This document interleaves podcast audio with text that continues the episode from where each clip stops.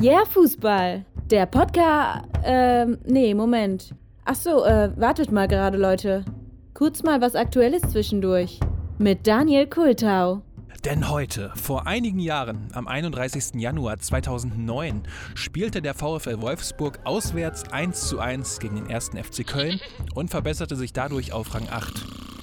Klingt jetzt nach dem langweiligsten Spiel in einer mittelmäßigen Konkurrenz, aber äh, bitte dranbleiben, denn bis zu diesem Spiel war der VfL richtig auswärts schwach. Fünf Niederlagen und vier Unentschieden waren nicht so prall. Rang 8.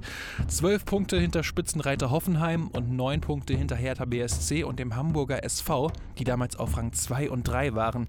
Aber nach diesem 1:1 gegen Köln gewann Wolfsburg 14 seiner restlichen 16 Spiele. Es war der Wendepunkt und deswegen wurde Wolfsburg am Ende zum ersten Mal deutscher Meister.